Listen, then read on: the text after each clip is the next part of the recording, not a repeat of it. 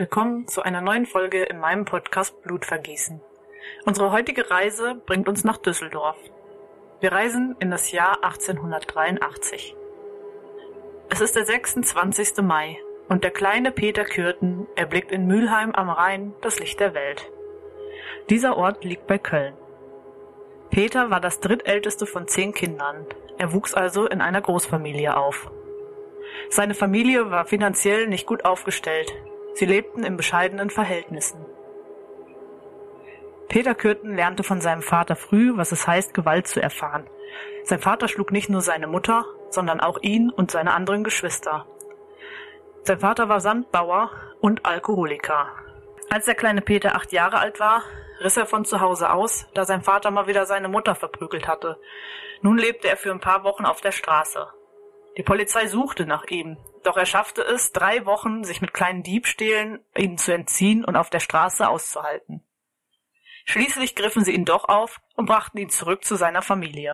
Die Polizei wollte den kleinen Jungen in eine Fürsorgeeinrichtung einweisen, da seine Eltern nicht in der Lage waren, die Fürsorge für ihn zu übernehmen. Seine Mutter konnte dieses jedoch verhindern. Zu dieser Zeit war Peter aber schon lange selbst kein Unschuldslamm mehr. Er hatte seinen Spaß am Töten von Tieren gefunden. Als er eines Tages mit einem Hundefänger gemeinsam Welpen im Bach ertränkte, merkte er, dass ihm das Töten von Tieren wirklich viel Spaß macht. Ihm war aufgefallen, dass es ihm eine große Freude bereitet, wenn er Tiere verletzen kann, und somit verletzte er in seiner Jugend viele Tiere. Oft nahm er dort zu Hilfe ein Messer. Wir befinden uns nun im Jahr 1894. Peter ist mittlerweile elf Jahre alt. Er zog mit seiner Familie nach Düsseldorf und ging dort für drei Jahre auf die Volksschule in Gerresheim. Danach begann er eine Lehre als Sandformer und trat somit in die Fußstapfen seines gewalttätigen Vaters. Seine Lehre absolvierte er in einer Düsseldorfer Fabrik, in der die Lehrlinge zu dieser Zeit noch sehr hart rangenommen wurden. Körperliche Züchtigung gehörte hier zur Tagesordnung. Auch dort erfuhr er wieder, was Gewalt bedeutet. Mit Peter ging es immer weiter bergab. Sein Vater missbrauchte seine älteste Tochter und musste aus diesem Grund für über ein Jahr eine Strafe in einem Zuchthaus absitzen. Und für Peter sah die Zukunft auch nicht besser aus. Seine kriminellen Handlungen zogen immer mehr an.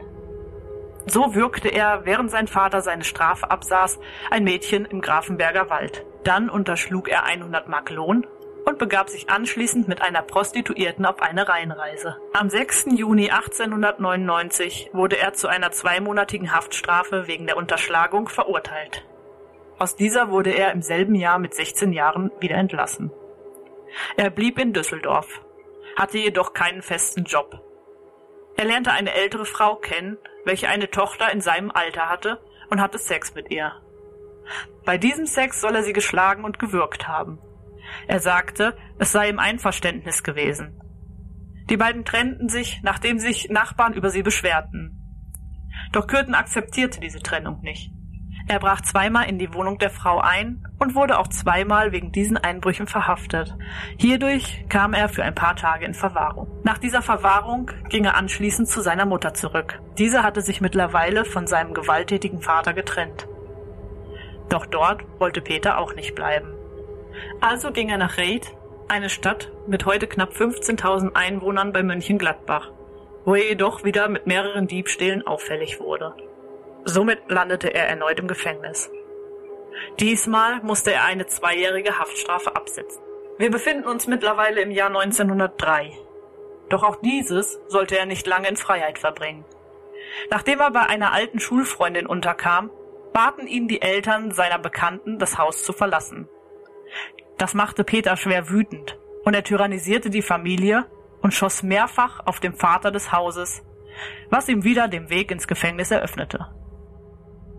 Nach dieser Haftstrafe ging er abermals zurück zu seiner Mutter, bis die ältere Dame aus seiner vorherigen Beziehung ihn wieder bei sich aufnahm. Peter hatte immer noch keinen festen Job und hielt sich mit Einbrüchen über Wasser. Nun entdeckte er die Magie des Feuers. Er bemerkte, dass er eine große Leidenschaft für die Brandstiftung entwickelte und zündete einige Scheunen und Heuballen an. Er freute sich darüber, den Feuerwehrleuten beim Löschen zuzusehen.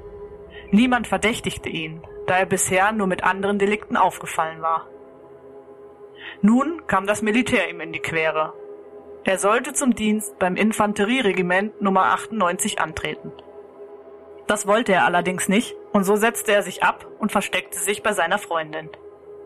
Ein wenig später wurde er jedoch gefasst und wurde zu dieser Zeit nicht nur wegen Fahnenflucht, sondern auch wegen schweren Diebstahl in 34 Fällen und versuchten Diebstahl in 12 Fällen zu sieben Jahren Zuchthaus verurteilt. Nun war erstmal Ruhe. Peter saß seine Strafe in Münster ab und zog anschließend wieder zu seiner Mutter. Die Diebstähle ließ er auch weiterhin nicht sein. Von irgendetwas musste er ja schließlich leben. Doch es sollte nicht mehr nur bei Diebstählen bleiben. Er fing an, Frauen zu belästigen. Eine von ihnen wehrte sich in einer Gaststätte, so dass Kürten eine Waffe zog und um sich schoss. Außerdem hatte er eine Beziehung mit einem Dienstmädchen. Diese trennte sich mit der Begründung der Misshandlung von ihm. Aufgrund dieser Vorkommnisse landete Kürten wieder im Gefängnis und musste eine sechsmonatige Haftstrafe verbüßen. Es ist 1913. Peter bricht in ein Haus ein und trifft unerwartet auf die 16-jährige Tochter des Hauses. Er misshandelt diese schwer und kann dann unerkannt fliehen. Ab hier ging es immer weiter bergab mit Peter. Es ist nun der 25. Mai 1913. Christine Klein ist gerade einmal neun Jahre alt und liegt schlafend in ihrem Bett. Sie ahnt nichts davon, dass ein Einbrecher im Haus ist. Peter Kürten schleicht durchs Haus auf der Suche nach Wertsachen. Er öffnet die Zimmertür des Mädchens und findet es ruhig schlafend in ihrem Bett vor. Peter nimmt ein Messer und durchtrennt ihr die Kehle. Die Mutter der kleinen Christine ist derzeit noch im Erdgeschoss etwas am Erledigen. Sie möchte ein wenig später ins Bett gehen. Sie bekommt nicht mit, was sich eine Etage über ihr abspielt. Peter Kürten flüchtet an diesem Tag ohne Wertsachen, aber mit seinem ersten Mord im Gepäck. Er hatte jedoch ein Taschentuch verloren. Es war blutbefleckt und trug seine Initialen. Da der Vater des kleinen Mädchens dieselben Initialen wie Peter Kürten hatte, wurde zunächst dieser verdächtigt. Er konnte seine Unschuld jedoch beweisen. Und somit glaubten die Ermittler, dass der Bruder des Vaters, Otto Klein, der Täter sei. Er wurde dafür sogar vor Gericht gestellt. Man hat ihn jedoch aufgrund mangelnder Beweise wieder freigesprochen. Dieser fiel 1915 in Russland und konnte bis zu seinem Tod seine Unschuld nicht beweisen. Es muss schlimm sein, als Mörder seiner Nichte zu gelten, obwohl man nichts damit zu tun hatte. Vielleicht war es für seine Seele sogar gut, dass er früh gefallen ist so musste er mit dem Ruf nicht lange leben. Peter Kürten wurde zu keiner Zeit zu dieser Tat verdächtigt. Noch im selben Jahr beging er diverse weitere Delikte. Er würgte eine Frau, mit der er ein kurzes Verhältnis hatte, bei ihrem Treffen im Grafenberger Wald. Dort ließ er aber schnell von ihr ab, als es hell wurde und Passanten anfingen, sie zu stören. Die Frau erstattete jedoch keine Anzeige. Ein wenig später war Kürten im Gerresheimer Park. Dort überfiel er einen Mann mit einem Beil, entkam wieder unerkannt und zündete unterwegs einen mit Stroh beladenen Wagen an. Eine Woche später derselbe Ort. Kürten schlägt ein Mädchen mit demselben Beil nieder und steckt anschließend drei Heuschober in Brand. Es folgt der nächste Einbruch. Auch bei diesem kommt das Beil zum Einsatz und er erhebt es gegen ein weiteres junges Mädchen. Ihr Vater bekam den Tumult mit und trieb Peter in die Flucht. Auch diesmal blieb er wiedermals unerkannt. Im Juli 1913 wurde es dann wieder ruhig um Peter Kürten. Aufgrund diverser Diebstähle wurde er erneut zu sechs Jahren Haft verurteilt, welche sich um knapp zwei Jahre verlängerten, da er sich an einer Gefängnismeuterei beteiligt hatte. Es ist nun also das Jahr 1921. Kürten wird aus dem Gefängnis entlassen und steht bei seiner Schwester und ihrem Mann im thüringischen Altenburg vor der Tür. Auch in dieser Zeit hat er sich im Gefängnis nicht zum Guten gewandt. Auch der neue Ort ändert nichts an seinem Verhalten. Er arbeitet zwar in einer Maschinenfabrik, fällt jedoch trotzdem mehrfach wegen Tierquälerei und einem gewaltsamen Übergriff an einem jungen Mädchen auf. Dieser Übergriff wurde jedoch nicht angezeigt. Zwei Jahre später, 1923, heiratete er Auguste Scharf. Auguste war selbst auch kein ungescholtenes Blatt Sie war wegen Totschlags mit einer Schusswaffe vorbestraft. Dies war einer der Gründe für Peter, besonders stolz auf seine Frau zu sein. 1925 zogen die beiden zurück nach Düsseldorf, wo sie mehrfach umzogen und schließlich in einer Dachgeschosswohnung in ein Haus einzogen. Dieses bewohnten sie bis zu Kürtens Verhaftung. Diesmal arbeitete Kürten in Düsseldorf bei verschiedenen Baufirmen und Maschinenfabriken. Seine Frau arbeitete anfangs in einer Fischbratküche und später in einer Küche eines Cafés. Nachbarn beschrieben Kürten später als liebenden Ehemann, der immer gut gekleidet war und seine Frau oft zur Arbeit begleitete. Niemand hätte ihn verdächtigt, ein gefährlicher Gewalttäter zu sein. Doch seine Frau wusste von seiner Untreue. Es machte ihr aber nichts aus. Sie half ihm dabei, dass einige Mädchen ihn nicht anzeigten, indem sie mit ihnen sprach und sie überredete, dies zu lassen. Es ist immer noch 1925. Kürten misshandelt drei Dienstmädchen, wovon eine ihn wegen Heiratsschwindel anzeigte, da er das Vertrauen durch gefälschte Papiere, die ihn zehn Jahre jünger machten und ihm einen anderen Beruf gaben, gewann. Auch die beiden anderen Mädchen meldeten sich während des Verfahrens zu Wort und erzählten, was mit ihnen passiert war. Es kam jedoch nicht zu einer Verurteilung wegen Notzucht. Doch Kürten musste eine mehrmonatige Haftstrafe wegen Urkundenfälschung absitzen. 1926 und 1927 beging Kürten mehrere weitere Straftaten. Auch hierbei blieb er immer unerkannt. 1928 wurde er wegen Beleidigung, Bedrohung und versuchter Nötigung zu acht Monaten Haft verurteilt. 1929. Kürten ist mittlerweile 46 Jahre alt und vermutlich kann er mittlerweile an seinem Verhalten nichts mehr ändern. Es ist der 2. Februar 1929. Kürten läuft durch die Straßen von Düsseldorf. Es ist schon dunkel, knapp 21 Uhr, als ihm eine Frau ins Auge fällt. Apollonia Kühn. Er nimmt eine Schere in die Hand und sticht mehrfach auf die Frau ein. Er ist sich sicher, sie getötet zu haben. Die blutverschmierte Schere steckt er wieder in seine Tasche. Hierbei bemerkt er, dass die Spitze fehlt. Er versteckt sich in der Nähe und möchte beobachten, wie sein Opfer stirbt und sehen, was als nächstes passiert. Doch die Frau schafft es, sich schwer verletzt zu ihrer Wohnung zu schleppen. Peter geht noch einmal kurz zu dem Tatort zurück und verschwindet dann in die Dunkelheit der Stadt. Am nächsten Tag geht er wieder zum Ort des Geschehens und verwickelt eine Frau mit ihrer Tochter in ein Gespräch über die Tat.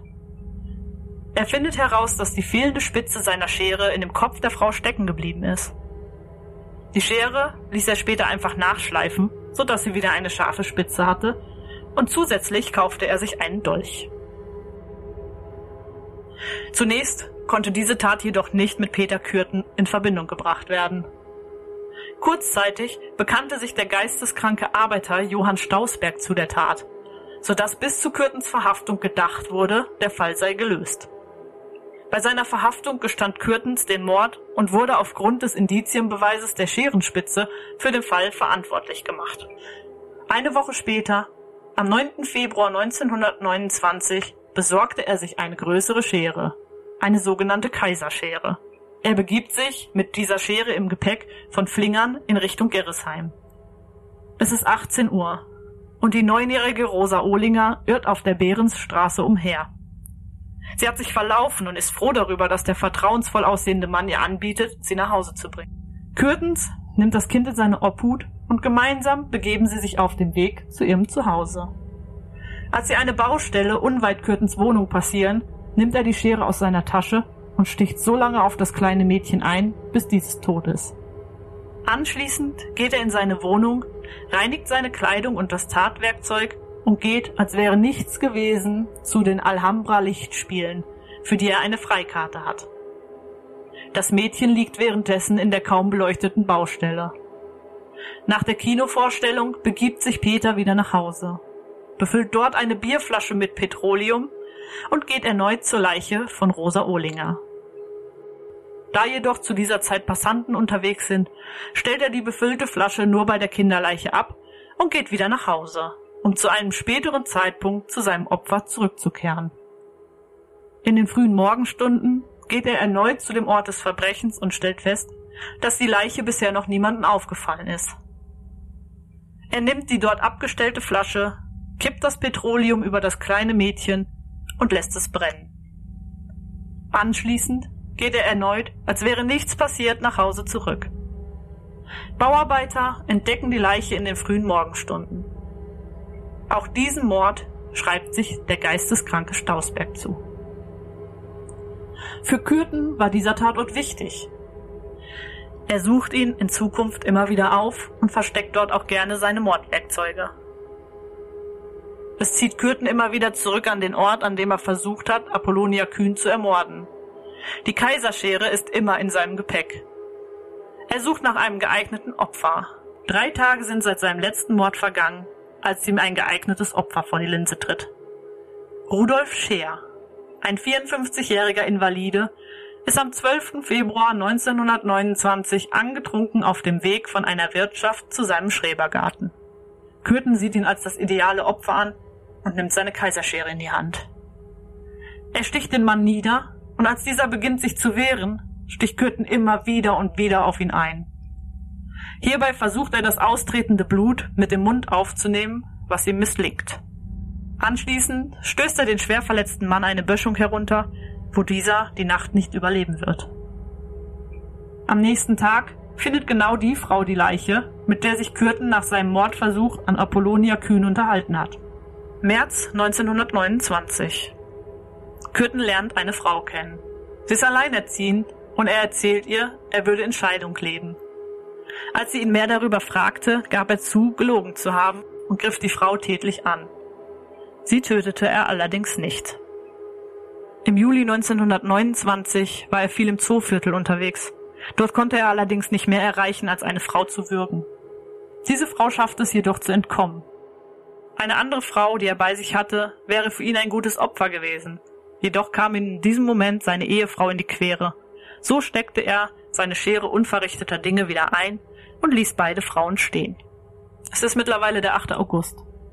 Kürten verabredet sich mit der Hausangestellten Maria Hahn für einen Ausflug am 11. Die beiden fahren mit der Straßenbahn und dem Zug ins Neandertal, wo sie eine längere Wanderung auf sich nehmen und unterwegs in mehreren Gaststätten einkehren. Auf dem Weg zurück in ihr Stadtviertel lockt Kürten Maria Hahn auf ein abgelegenes Wiesenstück. Zuerst ist er zärtlich zu ihr. Sie fühlt sich wohl in seiner Gegenwart. Doch nach kurzer Zeit beginnt er auch sie zu würgen und er sticht sie kurz danach mit seiner Kaiserschere. Diesmal nimmt Kürten sich mehr Zeit. Er trinkt das Blut seines Opfers, muss sich aber kurz danach übergeben. Er legt die Leiche der Frau in einem Entwässerungsgraben ab und macht sich anschließend auf den Weg nach Hause. Zu Hause angekommen wundert sich seine Frau über die blutverschmierte Kleidung. Doch Kürten hat ein paar Ausreden parat und somit glaubt sie ihm. Doch er hat Angst aufgrund dessen, mit dem Mord in Verbindung gebracht zu werden. So nimmt er eine Schaufel und begibt sich zurück an den Tatort, um die Leiche von Maria Hahn verschwinden zu lassen. Seine Frau bemerkt, dass er nachts unterwegs ist und fragt ihn danach. Doch er hat wieder Ausreden parat und somit lässt sie's gut sein. Peter Kürten besucht die Stelle, wo Maria Hahn liegt, des Öfteren. Anfangs, um die Stelle noch besser zu tarnen. Später geht er an die Stelle zurück, um sich selbst zu befriedigen. Es dauert nur neun Tage, bis Kürten seinen nächsten Mord will. Peter begibt sich nach der Arbeit zur Kirmes nach Lierenfeld. Diesmal hat er den Dolch dabei. Er versucht mehrfach Frauen anzusprechen, hat jedoch keinen Erfolg. Gegen zwei Uhr in der Nacht folgt er schließlich zwei Mädchen, die sich auf ihrem Weg nach Hause befinden. Nachdem eins der Mädchen in ihrer Haustür verschwunden ist, ist er der 18-jährigen Anna Goldhausen auf der Spur. Er läuft ihr hinterher, mit dem Dolch in der Hand, und erhebt diesen, um ihn ihr in den Oberkörper zu rammen. Dem Mädchen gelingt jedoch die Flucht, und sie schafft es, bei einer Freundin zu klingeln und in ihr Haus zu gelangen. Kürten flüchtet. Ein wenig später läuft die 31-jährige Olga Mantel allein durch die Straßen. Kürten beginnt sie zu bedrängen. Olga Mantel schafft es jedoch, ihm eine Weile auszuweichen doch Kürten verfolgt sie immer weiter. In der Erkratter Straße fügt er ihr mehrere Stiche in den Rücken zu. Die Frau schreit so laut, dass ein Pförtner eines Werkes in der Nähe auf sie aufmerksam wird. Er verfolgt Kürten noch eine Weile, doch diesem gelingt die Flucht. Kürten ist nervös und voll mit Adrenalin. In der Nähe vom Kirmesplatz attackiert er den 30-jährigen Heinrich Kornblum mit einem Dolchstoß in den Rücken. Auch diesem gelingt die Flucht und er bekommt Hilfe auf dem Kirmesplatz. Kürten nimmt den Dolch und versteckt ihn in der Nähe. Er begibt sich dann auch zum Kirmesplatz, da er sich über die aufgeregte Stimmung dort freut. Anschließend geht er zurück zu dem Ort, an dem er Frau Mantel mehrere Stiche zugefügt hat. Kommt gerade rechtzeitig und kann den Abtransport der schwer verletzten Frau mit ansehen. Anschließend holt er seinen Dolch aus dem Versteck und geht nach Hause, als wäre nichts gewesen. Die beiden Frauen können den Täter beschreiben, doch ihre Beschreibung führt wieder nicht zu Peter Kürten. Es ist der 24. August 1929. Kürten nimmt seinen Dolch und begibt sich erneut auf die Suche nach Opfern. Er geht zum Hauptbahnhof, kann dort jedoch kein potenzielles Opfer ausfindig machen. Also fährt er weiter mit der Bahn nach Flehe zum Schützenfest, wo er sich das Feuerwerk anschaut, nachdem er auch hier erfolglos eine Frau ansprach. Währenddessen macht sich die 13-jährige Luise Lenzen zusammen mit der kleinen Gertrud Hamacher, die zu diesem Zeitpunkt gerade einmal fünf Jahre alt ist, über einen Feldweg auf dem Weg nach Hause. Kürten läuft den beiden hinterher und spricht sie schließlich an. Er fragt die ältere der beiden, ob sie ihm Zigaretten holen könne. Diese tut ihm den Gefallen und lässt ihn mit der kleinen Gertrud allein. Kürten nutzt die Gelegenheit sofort aus und wirkt das kleine Mädchen bis zur Bewusstlosigkeit. Anschließend trägt er sie in einen Bohnenacker und schneidet ihr die Kehle durch. Das Leben des kleinen Mädchens endet mit nur fünf Jahren grausam in den Händen eines brutalen Mörders. Kurz danach kommt das 13-jährige Mädchen zurück. Kürten läuft ihr entgegen, zieht sie in ein Porrefeld und wirkt sie ebenfalls. Dann hält er ihr den Dolch an den Hals. Doch das junge Mädchen kann sich zunächst aus seinen Fängen befreien. Kürten ist jedoch schneller und hat sie schnell wieder eingeholt und in seine Gewalt gebracht.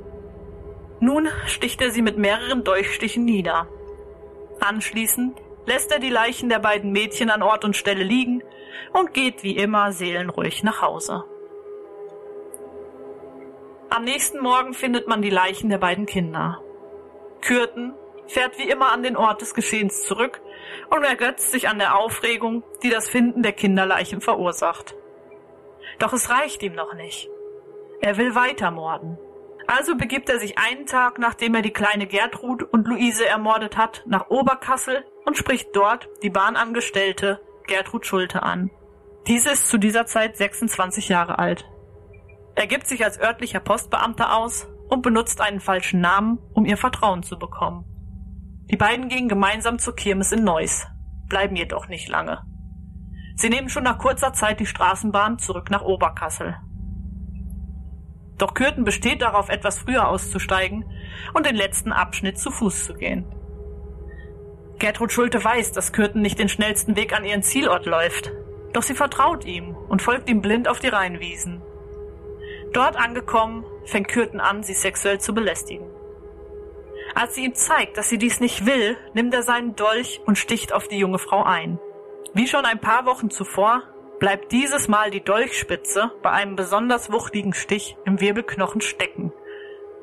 Die Frau schreit um ihr Leben, was einige Jugendliche in der Nähe auf die Tat aufmerksam macht. Sie kommen, um zu schauen, was los ist.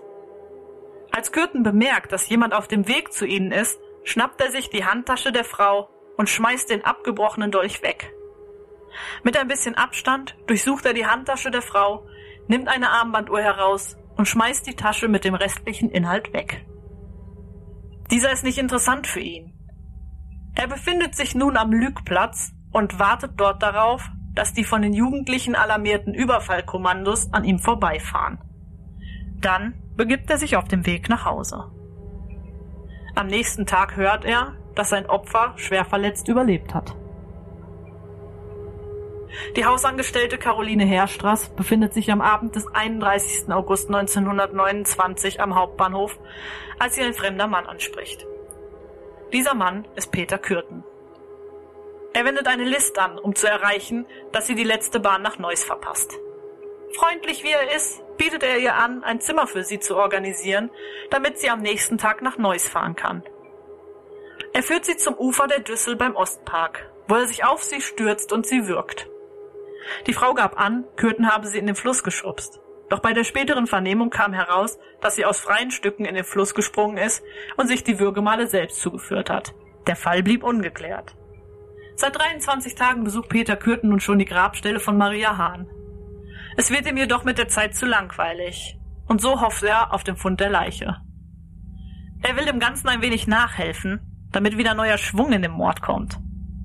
Somit fertigt er eine Skizze an, wo die genaue Grabstelle eingezeichnet ist und schmeißt sie in den Briefkasten des Verlaghauses des Düsseldorfer Stadtanzeigers.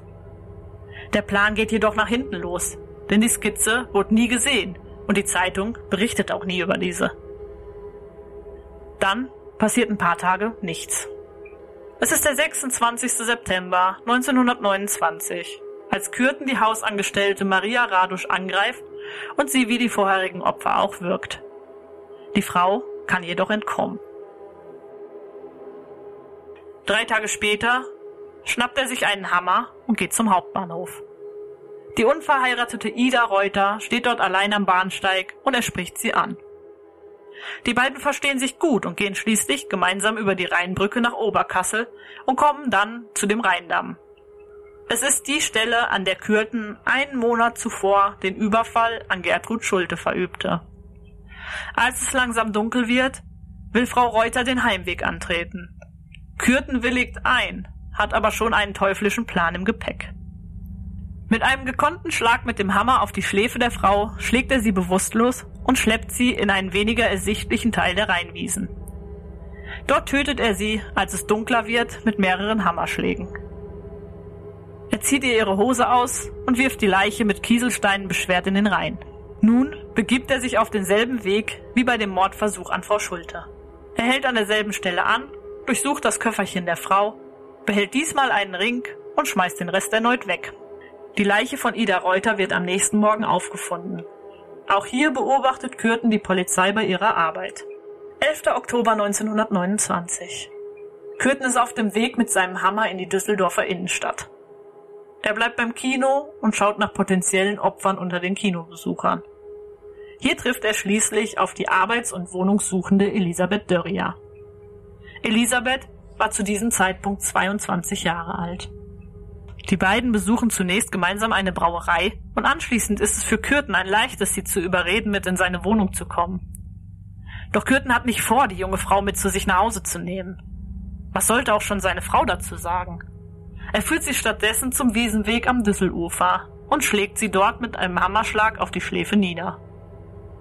Jetzt schleppt er die bewusstlose Frau hinter einen Busch, vergeht sich an ihr und schlägt im Anschluss mehrfach auf sie ein, bis er denkt, sie ist tot. Doch Elisabeth Dörrier war noch nicht gestorben, als er von ihr abließ. Er ließ sie dort liegen. Unterwegs schmeißt Kürten ihre Kleidung weg. Am nächsten Morgen findet man die bewusstlose Frau und bringt sie in ein Krankenhaus, wo sie 36 Stunden später verstirbt. Ihr Bewusstsein hat sie nicht nochmal erlangt. War für sie wahrscheinlich auch das Beste. Zwei Tage später schaute Peter Kürten wieder am Tatort vorbei. Dort war ein Polizeibeamter mit einem Spürhund vor Ort. Kürten gab dem Beamten Hinweise auf den Ort, an dem die Kleidung der Toten lag. Dieser schöpfte jedoch dennoch keinen Verdacht. Er dachte wohl, Kürten hätte die Dinge zufällig dort liegen sehen. Kürten konnte nicht ertragen, dass niemand auf seine Skizze mit dem Fund der Leiche von Maria Hahn reagiert hat. Also fertigte er eine neue Skizze an, und schickt sie diesmal direkt an die Polizeiverwaltung Düsseldorf. Die Polizei begibt sich tatsächlich auf die Suche nach der Leiche, findet jedoch keine, da die Skizze zu ungenau ist. Es ist nun der 25. Oktober 1929.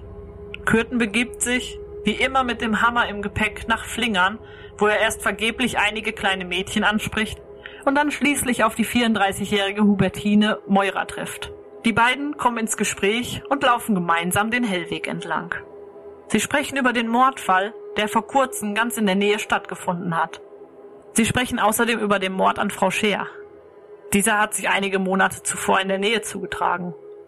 Im Laufe des Gesprächs wird Moira misstrauisch, woraufhin Kürten sie mit einem Hammerschlag auf die Schläfe niederschlägt. Die Frau geht zu Boden, verliert jedoch nicht das Bewusstsein und schreit nach Hilfe. Kürten schlägt der Frau noch mehrfach auf den Kopf, nimmt dann ihre Aktentasche und geht.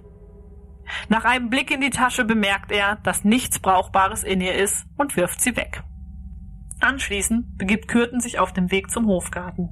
Hier sind nicht mehr viele Menschen unterwegs, also macht er sich zu Fuß auf den Weg zur Stadt.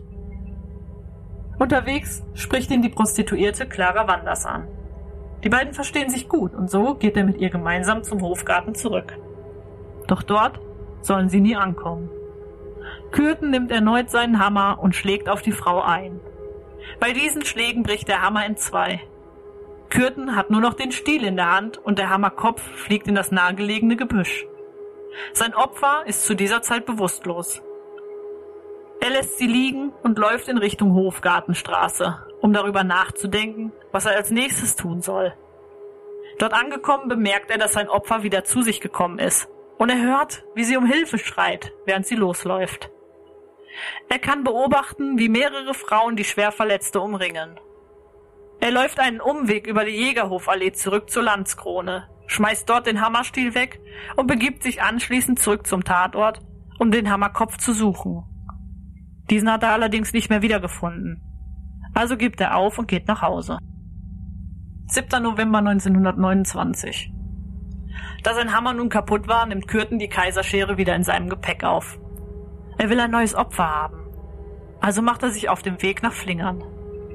In der Nähe der Kirche sieht er die fünfjährige Gertrud Albermann vor dem Haus ihrer Tante spielen. Kürten schafft es, dass das Kind freudestrahlend mit ihm geht. Das kleine Mädchen ahnt nichts Böses. Sie winkt fröhlich einer ihr bekannten Familie zu und geht nichtsahnend mit dem fremden Mann fort. Zwei Monteure machen sich kurzzeitig Gedanken, ob das der gesuchte Mörder sein könnte.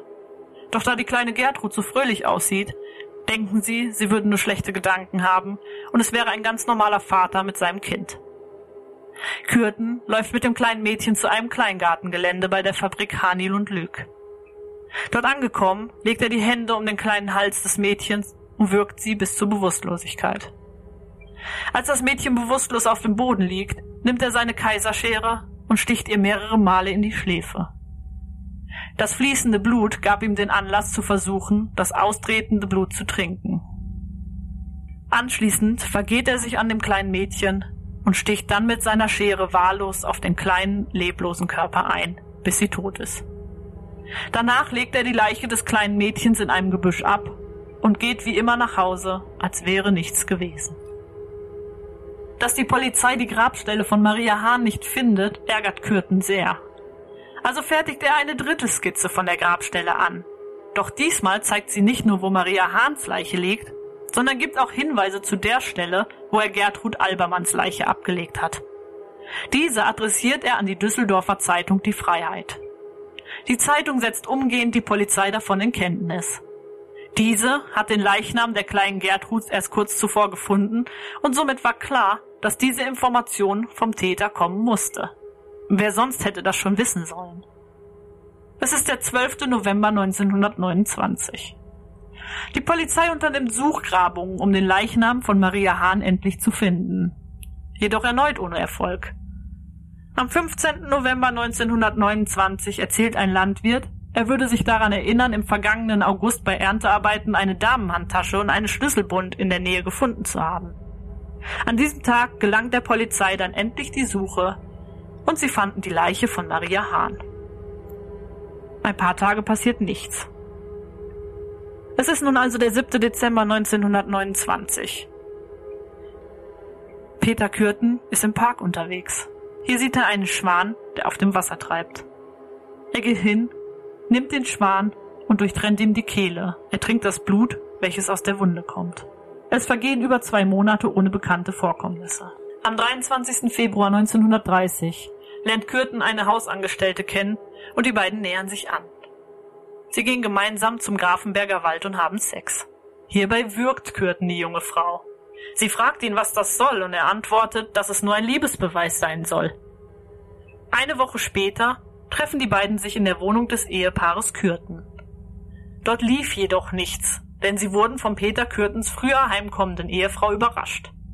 Die Frau hat somit Glück gehabt und verlässt die Wohnung unversehrt. Im März 1930 geht er mit der Büglerin Marianne del Santo in den Grafenberger Wald und beginnt sie dort zu würgen. Die Frau schafft es jedoch rechtzeitig zu fliehen. Ein paar Tage später ist er an demselben Ort mit der Hausangestellten Irma Becker. Diese versucht er auch zu würgen und sie versucht zu fliehen.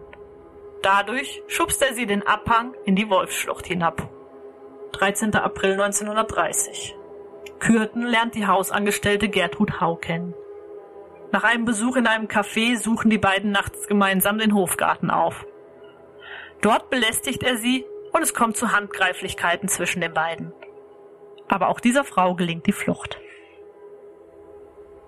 30. April 1930. Auch diesmal schafft er es nicht, sein Opfer zu töten. Er war mit Charlotte Ulrich im Grafenberger Wald.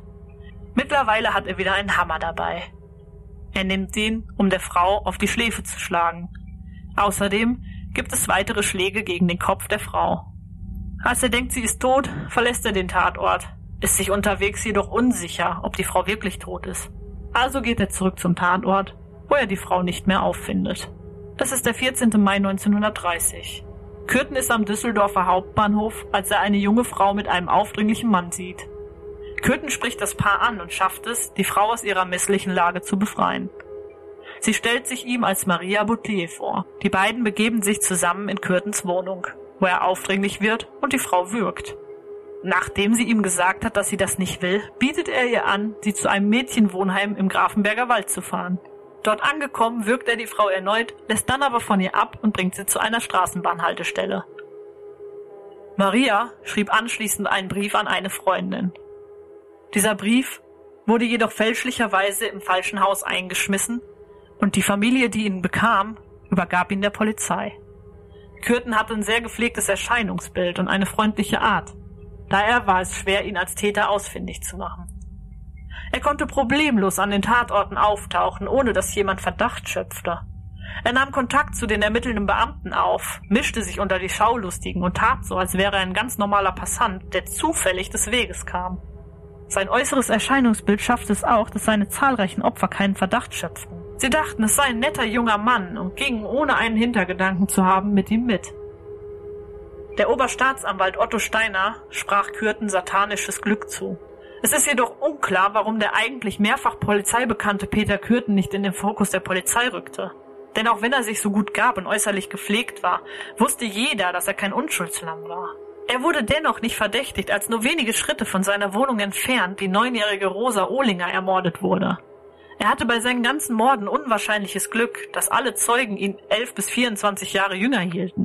Außerdem begann die Polizei gerade erst damit öffentlich zu fahnden. Zu dieser Zeit war es nicht normal, es in den Medien zu verkünden. So wurde niemals von den gefundenen Beweisstücken in der Öffentlichkeit gesprochen. Kürtens Frau erzählte später, dass Peter Kürten sich schminkte, um jünger auszusehen.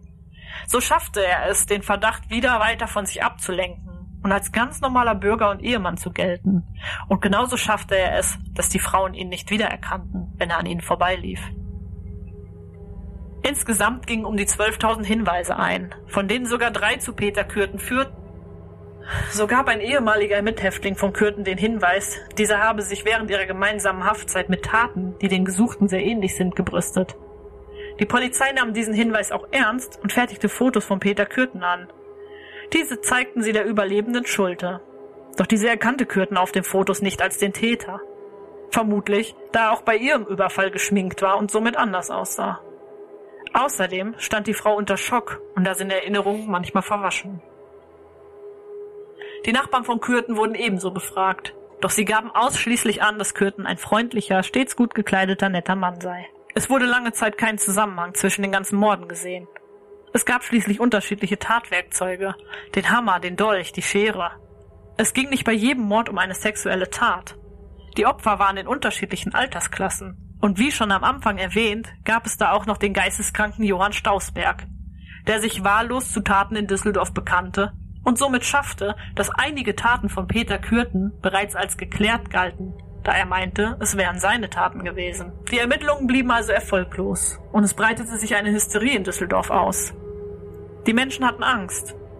Durch den Druck der Öffentlichkeit und der Medien wurde schließlich eine Sonderkommission eingerichtet. Polizeikräfte wurden von Berlin nach Düsseldorf verlegt. Der Kriminalrat Ernst Gennert war unter diesen Kräften. Er hat später seine Erfahrungen in dem Aufsatz Die Düsseldorfer Sexualverbrechen festgehalten. Er benutzte in diesen als erster den Begriff Serienmörder. Die vielen Fälle in der deutschen Großstadt blieben auch vom Ausland nicht unentdeckt. So bot der britische Krimi-Autor Edgar Wallace seine Hilfe an. Es ist der 21. Mai 1930. Eine Woche nachdem der Brief von Maria Boutier falsch zugestellt wurde. Die Polizei macht sich gemeinsam mit Boutier auf den Weg, um das Haus zu suchen, in dem sie mit dem Täter war. Es ist eine lange Suche, doch am Vormittag meint die Frau das Haus in der Mettmanner Straße 71 zu erkennen. Sie betritt gemeinsam mit dem Beamten das Haus und ist sich im Treppenhaus nicht mehr sicher, ob sie sich an der richtigen Adresse aufhalten. Die Polizei rückt ab. Gegen Mittag begibt sich die junge Frau alleine zurück zu diesem Haus. Sie berichtet dort einer Nachbarin von den Vorkommnissen. Kürten läuft an ihr vorbei, doch die junge Frau erkennt ihn nicht. Doch sie ist sich nun sicher, im richtigen Haus zu sein. Die Nachbarin gibt ihr einen Zettel mit dem Namen von Kürten und überreicht diesen der Polizei. Boutelier hat Kürten nicht als den Täter erkannt, aber er erkannte sie sehr wohl als sein ehemaliges Opfer. Er geht los und hebt Geld vom Konto seiner Frau ab. Dann trifft er sich mit ihr in einem Café. Dort erzählt er ihr, dass er etwas mit einem Mädchen hatte und diese ihm nun auf der Spur sei. Demnach würde er das Haus nicht mehr betreten. Seine Frau wurde sauer und die beiden stritten sich. Seine Frau kehrt in die gemeinsame Wohnung zurück, während Kürten die Nacht auf der Straße verbringt. Am nächsten Tag kehrt er jedoch noch einmal zurück, um sich Kleidung zu holen. Dann mietet er sich ein Zimmer in der Adlerstraße 53 und schläft den ganzen Tag. Am Abend holt er seine Frau von der Arbeit ab.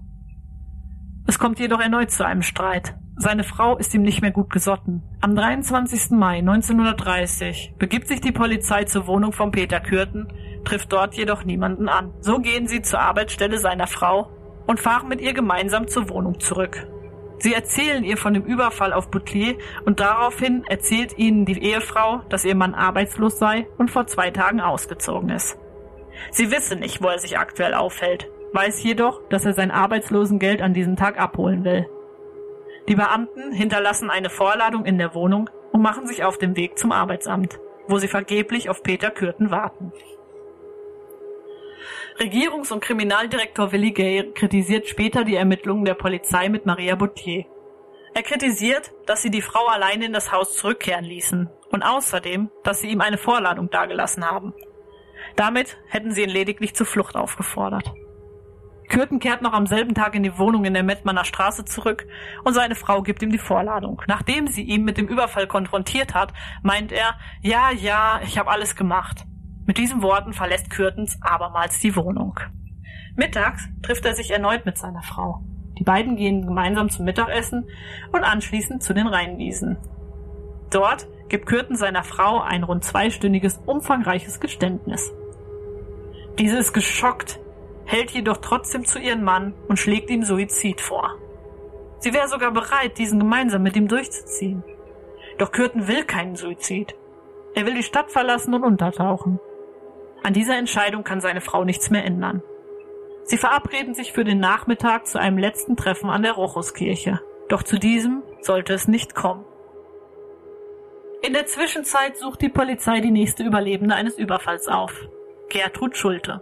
Sie legen auch ihr Aufnahmen von Peter Kürten vor. Und diese erkennt ihn, trotz dass die Tat schon im August 1929 stattfand, zweifelsfrei als den Täter.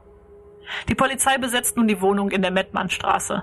Dort nimmt sie Kürtens Ehefrau, die nach dem Treffen mit ihrem Mann zurück zur Wohnung kommt, fest. Wegen Verdunklungsgefahr musste diese in Schutzhaft genommen werden. Sie sagte den Beamten zunächst sein Versteck in der Adlerstraße. Doch dort konnten die Beamten den Mann nicht antreffen. Irgendwann bricht die Frau zusammen. Es ist ihr alles zu viel, und so erzählt sie den Beamten von ihrem geplanten Treffen am Nachmittag an der Rochuskirche. Es ist nun der 24. Mai 1930. Die Beamten sind an der Rochuskirche und warten dort auf das Eintreffen von Kürten.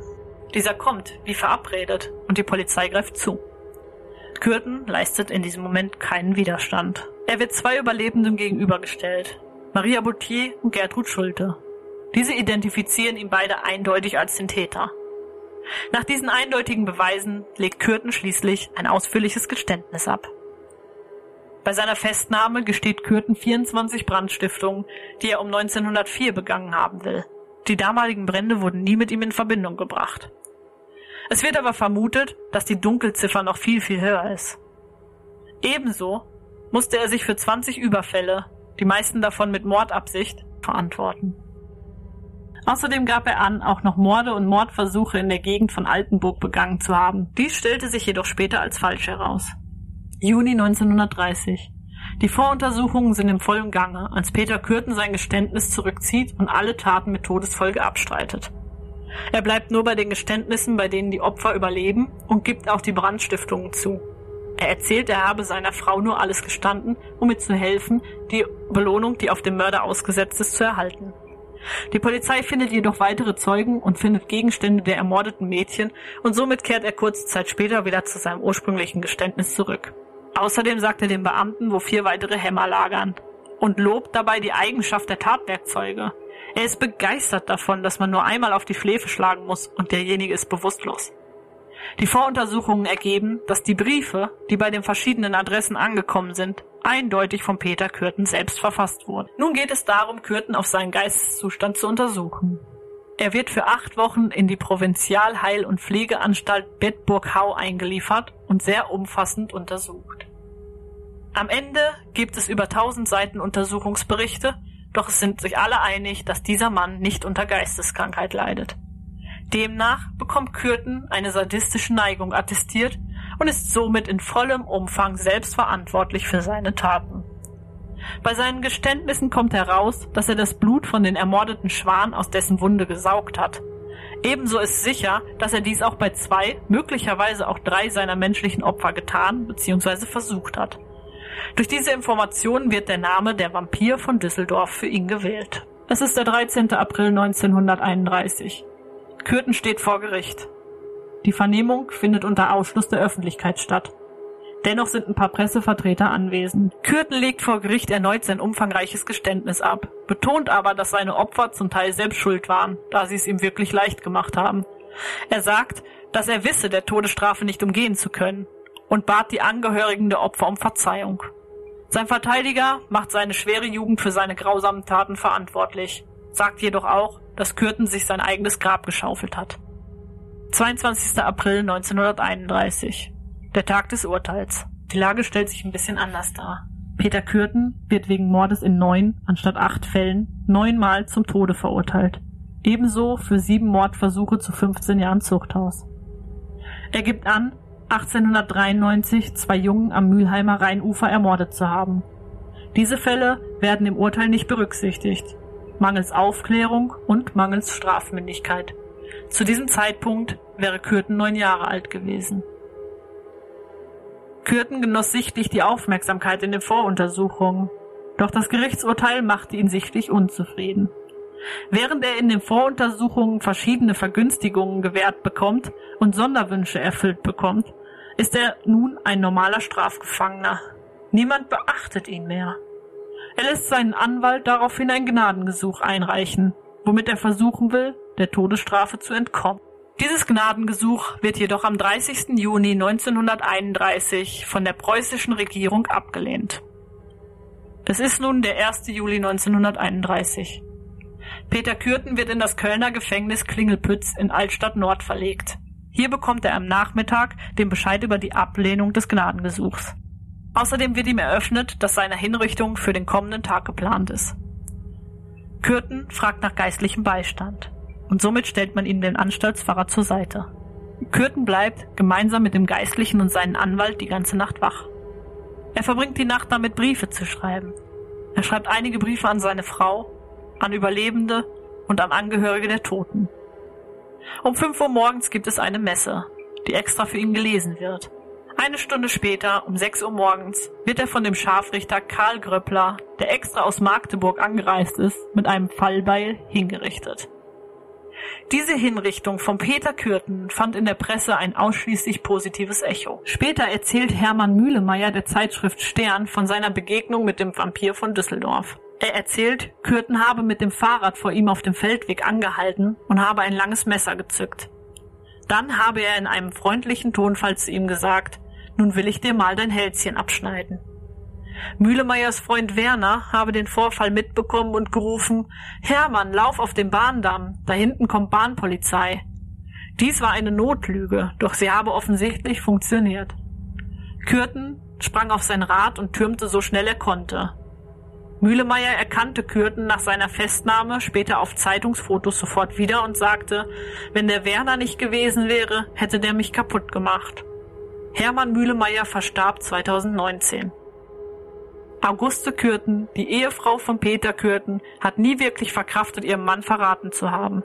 Sie war zeitweise in der Nervenheilanstalt Grafenberg untergebracht. Schließlich änderte sie ihren Namen in Schmidt und zog um nach Leipzig. Nebenbei kümmerte sie sich um die Scheidung von Peter Kürten. Zu dieser kam es jedoch nicht, da er vorher hingerichtet wurde. Peter Kürten verstarb im Alter von 48 Jahren am 2. Juli 1931.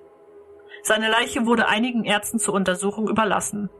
Diese untersuchten unter anderem sein Gehirn nach abnormalen Veränderungen. Schließlich wurde seine Leiche ohne Kopf beigesetzt. Diese wurde mumifiziert und gelangte nach dem Zweiten Weltkrieg in die Vereinigten Staaten. Dort kann man sie noch heute als Exponat im Museum Ripley Believe It or Not in Wisconsin Dells besichtigen. Vor kurzem ist eine Akte über den Vampir von Düsseldorf aufgetaucht. Diese enthält Vernehmungsprotokolle und Originalbriefe von Kürten. Aus dieser Akte geht heraus, dass Kürten verwundert gewesen ist, dass nichts mehr von seiner Frau zu hören war. Diese wollte jedoch keinen Kontakt mehr zu ihm und hat gesagt, dass der Richter ihm mitteilen solle, dass er alles unterlassen soll. Es wäre vorbei und zu spät. Die Reue wäre zu spät. Aus dieser Akte geht auch hervor, dass Kürten nicht wirklich an seine Hinrichtung geglaubt hat. So hat er wohl kurz vorher darum gebeten, eine frisch gestrichene Zelle zu bekommen, die auf der Sonnenseite der Haftanstalt liegt. An manchen Tagen habe Kürten sich einsichtig gezeigt, an anderen wieder nicht. Ein spannender Fall über einen der spektakulärsten Kriminalfälle der Weimarer Republik. Vielen Dank fürs Zuhören und hört gerne beim nächsten Mal wieder rein, wenn es heißt, es gibt eine neue Folge in meinem Podcast Blutvergießen.